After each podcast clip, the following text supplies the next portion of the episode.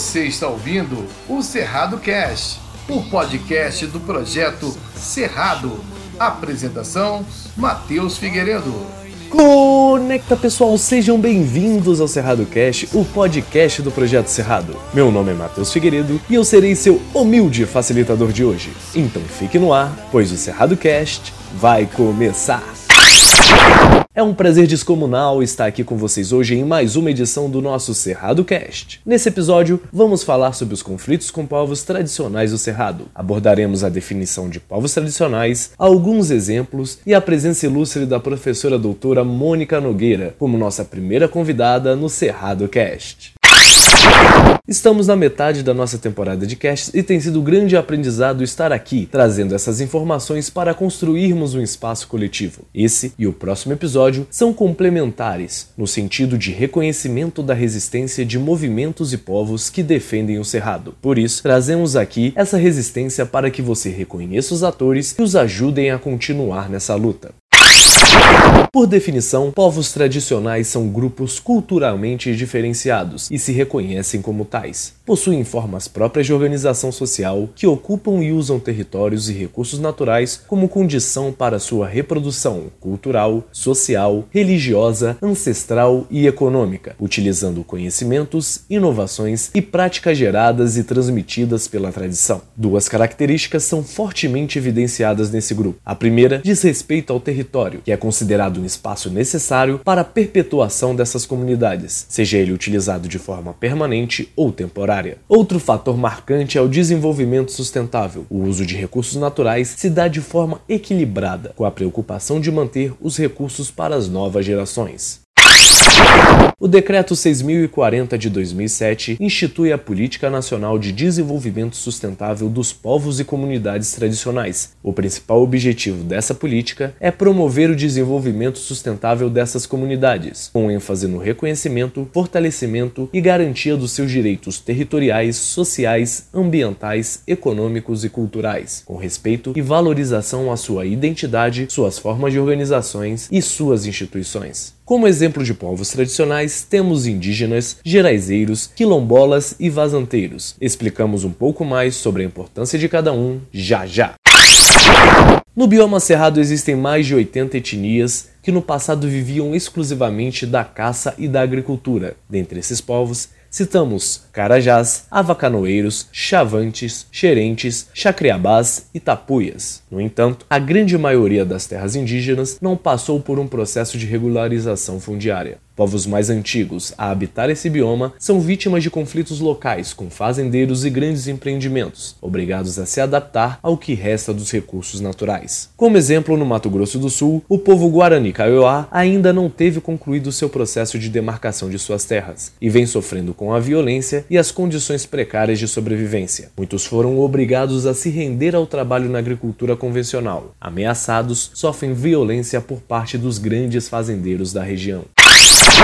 Os geraizeiros são conhecidos como agricultores do Planalto, encosta e vales do Cerrado. A nomenclatura dessa população advém dos termos gerais, entendido como sinônimo de cerrado. Bons conhecedores do cerrado e das suas espécies, os geraizeiros são populações tradicionais que se adaptaram com sabedoria às características do bioma e das suas possibilidades de produção. Assim, garantem a subsistência familiar e comunitária ao longo do ano, por meio do plantio de lavouras diversificadas, como milho, feijão, mandioca, frutas e verduras. Como tal filosofia de vida e de produção, as comunidades dos Gerais resistem à cultura das cercas, à prática da propriedade privada e da monocultura. Esses agricultoras e agricultoras em geral vivem sobre a mesma terra que seus pais e avós.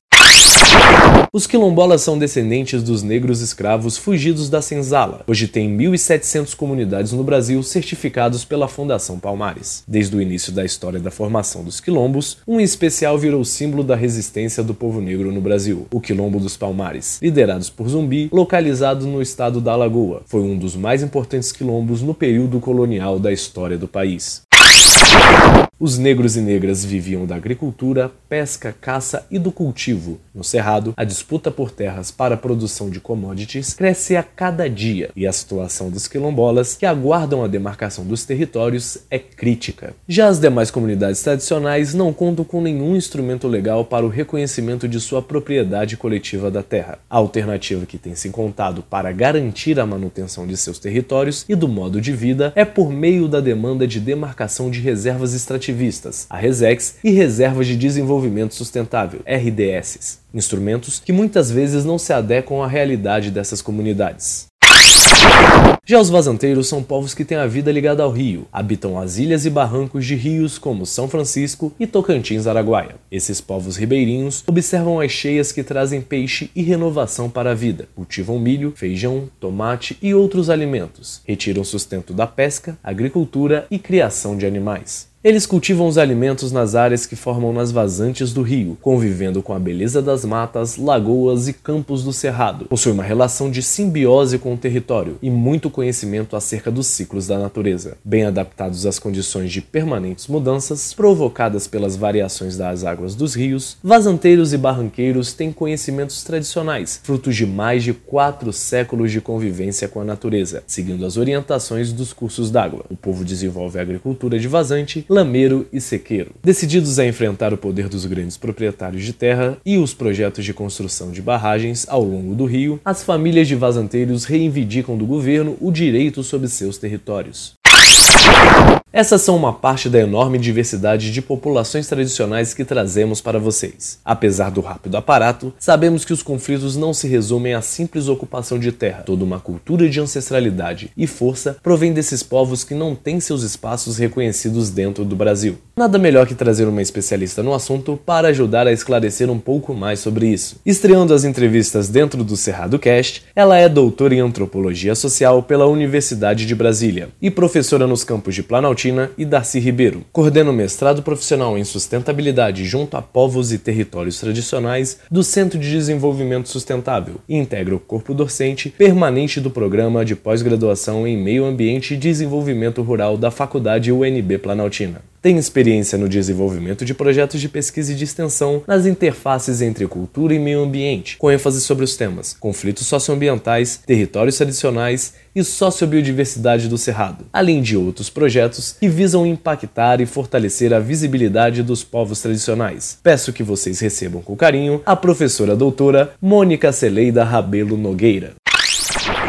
Então, você pode explicar um pouquinho para a gente sobre qual é a importância dos povos e comunidades tradicionais dentro do Cerrado? Sim, é que o Cerrado, então, ele estando na região central do país, ele foi sempre um corredor. Os povos G são os povos originários dessa região né? São povos coletores, caçadores e que, portanto, tiveram sempre uma experiência de transumância, né? Ou seja, estavam perambulando, né, por essa área, uma vasta área, e desenvolveram formas adaptativas ao cerrado. São grandes conhecedores da biodiversidade, da geografia, né? É, do bioma cerrado, a ponto de muitos etnólogos, que são os antropólogos especializados em povos indígenas, dizerem que aonde há G, há cerrado e onde há cerrado, há G. Tamanha a adaptação desses povos a esse ambiente. É, a gente tem vestígios arqueológicos que demonstram que, numa estimativa bem conservadora, bioma estava habitado há 10 mil anos atrás. Né? E isso a partir de indícios o quê? de coletas de frutos nativos, né? de, de manejo de diferentes espécies para produção de cestarias, é, moradia, enfim. Então é dizer que há um profundo conhecimento sobre essa região por parte desses povos e a gente pode também imaginar que ao lado do conhecimento há uma forte identificação desses povos com o cerrado, uma vinculação afetiva, um sentido de pertencimento. Bom, esses são os povos originários, mas para essa região também nós podemos observar ao longo da história várias ondas de ocupação dos colonizadores, das populações negras que foram migraram compulsoriamente para o Brasil no período escravagista no país. É, e aí se pode observar processos de entrecruzamento culturais entre povos indígenas, populações negras e levas de homens brancos livres também nessa área, nessa, nessa área central do país. Esses entrecruzamentos nem sempre se deram de maneira pacífica, mas de todo modo foram entrecruzamentos culturais que por vezes promoveram o surgimento de novos modos de vida e de novo por várias gerações historicamente também foram estabelecendo é, formas adaptativas ao cerrado. Então, comunidades como os geraizeiros, como as quebradeiras de coco, como os vazanteiros, são comunidades que estão aí por gerações, que herdaram conhecimentos sobre o cerrado, sobre as formas mais adequadas de manejo das suas espécies nativas sobretudo as formas de manejo das suas diferentes paisagens, porque o cerrado é um mosaico. Uma característica também do conhecimento ambiental, que é de domínio dessas, desses povos e comunidades tradicionais, é que eles manejam não só a biodiversidade, eles manejam paisagens. Eles sabem que tipo de atividade é mais favorável na chapada ou na mata ciliar ou no tabuleiro, né? Como chamam alguns, algumas áreas de transição entre é, a chapada e as matas ciliares. E aí eles vão ter várias outras categorias de designação dessas diferentes paisagens: carrasco, é, lajedos. Isso revela a riqueza do conhecimento acumulado por essas comunidades sobre o cerrado né? E de como elas foram também, é, como aqueles povos originários que eu mencionava antes, elas também foram desenvolvendo uma relação afetiva com essas paisagens, né? Um sentido de vinculação. E isso depois se é, revela importantíssimo no processo de conservação do Cerrado, porque são esses povos e comunidades tradicionais, por essa ordem de vínculo afetivo, que têm condutas de territorialidade, ou seja, condutas que os impele a protegerem, a lutarem até em defesa do Cerrado né? Porque aquela é a casa que eles reconhecem como sua. É, são paisagens que falam da sua própria história. São paisagens que eles conhecem intimamente e, portanto, conhecem as relações finas, né, entre ciclos ecológicos, espécies. E isso dá um outro sentido à relação dessas comunidades com, com o cerrado. Por isso, não tenho dúvida de que eles são grandes aliados na conservação. Né? Eles têm essa disposição de lutar, né, de defender defender e também de lutar pela manutenção dos seus modos de vida, que, que na maior parte dos remanescentes que nós ainda dispomos no Cerrado, que é um bioma muito ameaçado, né? Quando você vai no remanescente, o que, que você encontra lá? Uma comunidade tradicional. Então, é, é dizer que elas jogaram um papel, esses povos e comunidades tradicionais têm jogado um papel na manutenção dessas áreas com o Cerrado em pé, a despeito de toda a devastação né, que decorre do avanço da das fronteiras agrícolas, a mais recente Mato Piba, é, essas comunidades, por força dos conhecimentos que acumularam, por força dos seus vínculos afetivos com essas paisagens, elas conseguiram se manter por gerações é, em porções de cerrado sem que o cerrado se altere significativamente. Mantiveram áreas importantes de conservação e agora elas resistem também às frentes de degradação, né? estão se organizando em movimentos, né? procuram estabelecer alianças crianças, procuram dar visibilidade ao cerrado, desenvolvem suas estratégias produtivas valorizando a diversidade no cerrado, né? demonstrando a importância do cerrado para a produção de água, né? para a sociedade brasileira e a sociedade latino-americana. Então, essas comunidades estão procurando meios ainda de não só manter a sua porção de cerrado, que é o seu chão de morada, que é o seu chão de produção, eles têm ainda o desprendimento de se colocarem em marcha para defender o bioma como um todo, para a sociedade brasileira, para a sociedade global no limite, né? Porque o Cerrado ele é um hotspot, ou seja, é uma área que está sob forte pressão, mas é uma das áreas mais biodiversas do mundo, né? A savana mais biodiversa do mundo. Então, essas comunidades, esses povos e comunidades tradicionais têm nos dado um exemplo engajamento extraordinário em defesa desse bioma. Eu não tenho dúvida de que eles são, se não um dos maiores, um dos principais é, agentes na conservação do bioma cerrado. Infelizmente, mal compreendidos, é, ainda invisibilizados. Parte da sociedade brasileira, quando a gente fala em diversidade sociocultural, pensa na Amazônia, mas o Cerrado tem muitos povos indígenas e muitas comunidades tradicionais também que habitam, que o habitam historicamente e que o conhecem profundamente, estão com essa disposição de defendê-lo. É, e sem dúvida eles são os guardiões aí das maiores áreas conservadas do Cerrado.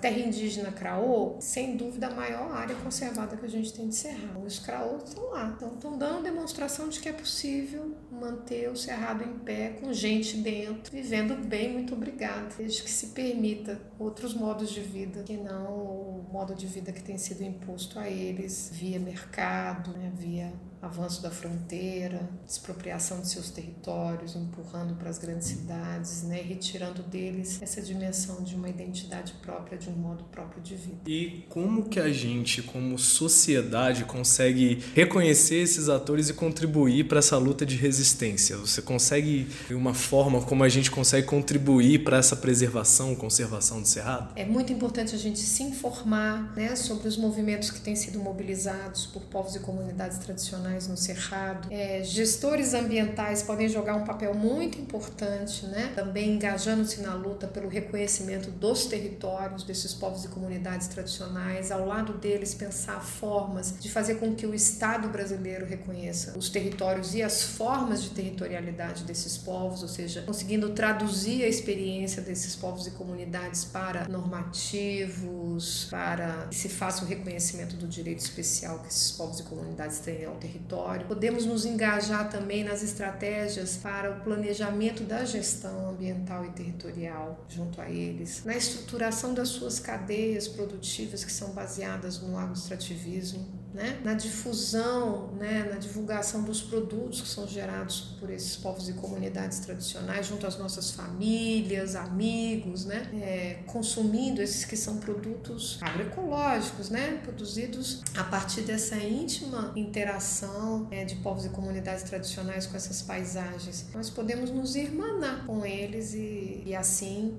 também sermos aliados da conservação. Mais uma vez gostaria de agradecer o tempo cedido da professora Mônica para estar aqui conosco. Com essa super entrevista, encerramos mais esse bloco. Se você tem dúvidas, perguntas, questionamentos, preponderâncias ou se simplesmente quer que eu te mande um alô, é só mandar um e-mail para ser.radobsb@gmail.com. Não fique de fora das nossas novidades. Siga as redes sociais @serrado.bsb, tanto no Facebook como no Instagram e no nosso Twitter @serrado.bsb underline BSB. Lembrando que Cerrado é com S e não com C. Para saber mais sobre nossos projetos e ouvir diretamente nossos podcasts, acessem www.projetocerrado.com.br. Agradecemos novamente à banda Pé de Cerrado pela música e por nos dar a oportunidade de construção coletiva. Sigam suas redes sociais, arroba Pé de Cerrado, tanto no Facebook quanto no Instagram. Por enquanto, curtam um pouco mais da música deles.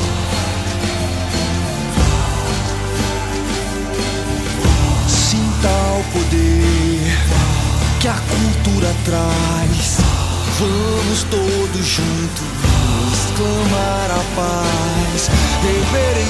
Nosso programa chega ao fim, mas fique tranquilo que voltaremos na próxima terça com novos temas, novas colocações e sempre com a sua participação, que faz esse programa ficar cada vez mais especial. Lembrando que todos os nossos casts saem às terças-feiras às 20 horas. Eu sou o Matheus Figueiredo e esse foi mais um Cerrado Cast. Roda a vinheta, diretor!